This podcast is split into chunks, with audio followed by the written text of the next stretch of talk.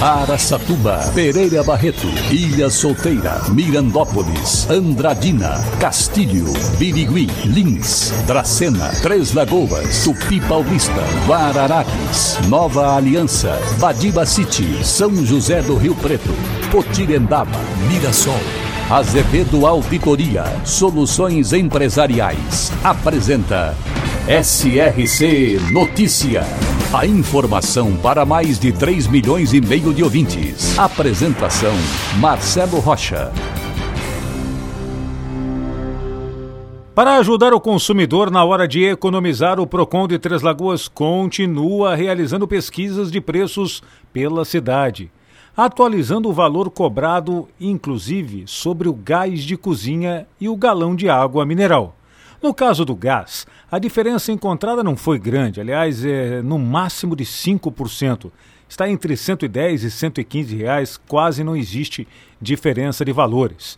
Já na água mineral, a diferença de um lugar para o outro chega a 50%, variando de R$ 7,50 a 15 reais o galão. Esta pesquisa do Procon de Três Lagoas serve inclusive também de parâmetro para todas as cidades de nossa região.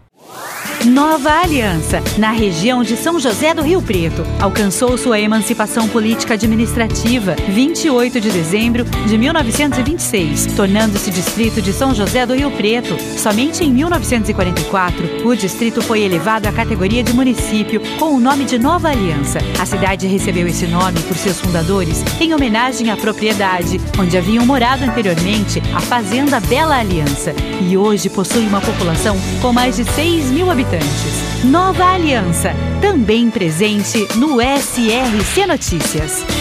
A taxa de desemprego fechou o ano de 2022, último ano do governo Bolsonaro, em 9%. É o menor índice desde 2015. Os dados são do IBGE. No último trimestre do ano, a taxa chegou até 8%. Agora a gente começa a acompanhar a taxa de desemprego durante a administração do presidente Lula. Claro que a gente torce para uma melhora nos índices, mas de acordo com as primeiras medidas adotadas pelo novo governo PT, deixam a gente com poucas esperanças. Mas ainda é muito cedo para dar qualquer tipo de opinião. São só dois meses de governo. Então, vamos aguardar. E agora Mirassol é notícia. Repórter Enon Félix.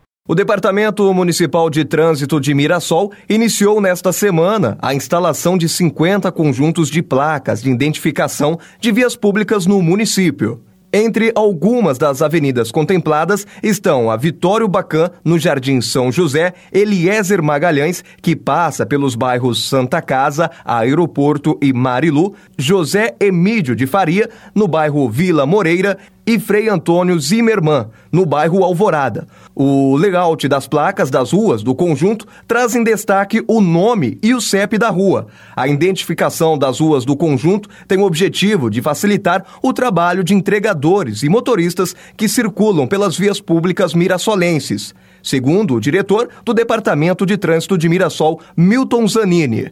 Enon Félix, SRC. SRC Notícia. Notícia. A Secretaria de Educação de Andradina realizou o Planejamento Escolar 2023. Mais de 400 profissionais, entre gestores, professores, especialistas e também funcionários, estiveram reunidos com o objetivo de traçar ações e metas para o ano letivo. O processo do planejamento implica em avaliar, tomar decisões, corrigir estratégias e, principalmente, inovar criando novas perspectivas. Segundo palavras da secretária de Educação, Estela Goda, o momento do planejamento escolar é um espaço de estudo contínuo para o processo de ensino e aprendizagem no município. Um dos grandes momentos da reunião foi a palestra da pedagoga Francisca Paes. Desde a semana passada, a empresa Ohana retomou a montagem da arquibancada do estádio Gilberto Siqueira Lopes, o Gilbertão em Lins. A obra havia sido paralisada há algumas semanas por causa das fortes chuvas. Lins foi castigado, hein? O engenheiro Luiz Eduardo Gonçalves explicou que o solo encharcado não permitia nem a entrada do guindaste, que pesa cerca de quase 50 toneladas. Nas condições atuais, o Gilbertão não atinge a capacidade exigida para a Série A2, de 8 mil lugares, mas está sendo utilizado normalmente pelo Clube Atlético Linense na competição. O objetivo da Prefeitura é deixar o estádio pronto para 10 mil torcedores, que é o exigido, inclusive, pela primeira divisão. Para empresas inteligentes, Azevedo Contabilidade e Soluções Empresariais. Serviços de contabilidade e auditoria com profissionais com experiência nas áreas de gestão empresarial. Rua Bandeirantes 1438, fone 18 31 17 4500. Escritórios em Araçatuba, Bauru e São Paulo. Acesse azevedo.cnt.br. Azevedo Contabilidade e Soluções Empresariais. Há 28 anos oferecendo oferecendo serviço de qualidade. Nosso compromisso é com o seu sucesso.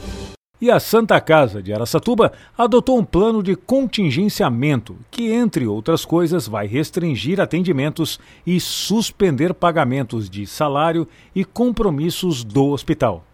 O objetivo, segundo eles informaram, é a crise financeira e a falta de repasses e também a suspensão de atendimentos eletivos de média e alta complexidade, quando as quantidades ultrapassarem o teto financeiro contratado pelo SUS.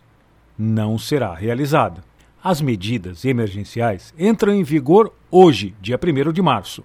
A diretoria e o conselho administrativo da Santa Casa decidiram adotar medidas de contingenciamento para ajustar o funcionamento do hospital aos recursos disponíveis neste momento. A instituição também vai suspender os pagamentos de acordos trabalhistas, de impostos e de parcelas de empréstimos bancários contraídos ao longo dos anos. Quando foi trocada a administração da Santa Casa, todos eh, ficaram naquela espera, naquela esperança de melhora, de melhora em tudo. O que ninguém contava é que o prefeito Dilador Borges Damasceno iria interferir tanto na administração da Santa Casa. E como todos já sabem, Administrar e cuidar da população não é uma das qualidades do prefeito Dilador. Pelo contrário, ele é péssimo. Marcelo Rocha, SRC. Azevedo Auditoria Soluções Empresariais apresentou SRC Notícia.